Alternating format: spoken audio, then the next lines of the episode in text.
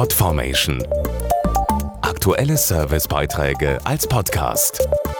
Regelmäßige Infos aus den Bereichen Service und Tipps. Das Arbeitsschutzgesetz schreibt es vor. Jeder Arbeitgeber muss sich darum kümmern, dass seine Angestellten gute Arbeitsbedingungen haben. Zum einen physisch, das heißt zum Beispiel, dass die körperliche Belastung nicht zu groß ist. Zum anderen darf aber auch die psychische oder seelische Belastung nicht überhand nehmen. Das ist allerdings immer häufiger der Fall und ein Hauptgrund für viele Ausfälle. Worum es sich dabei handelt und was Arbeitgeber dagegen tun können, erfahren Sie jetzt.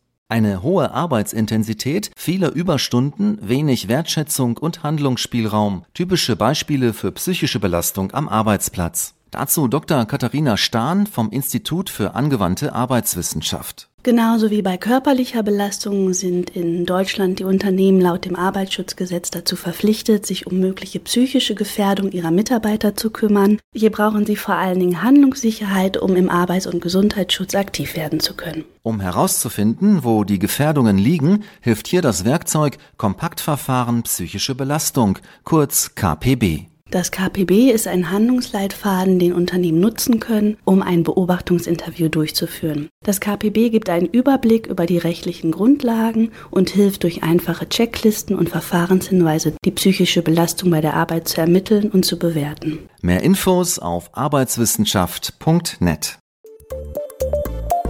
Podformation.de Aktuelle Servicebeiträge als Podcast.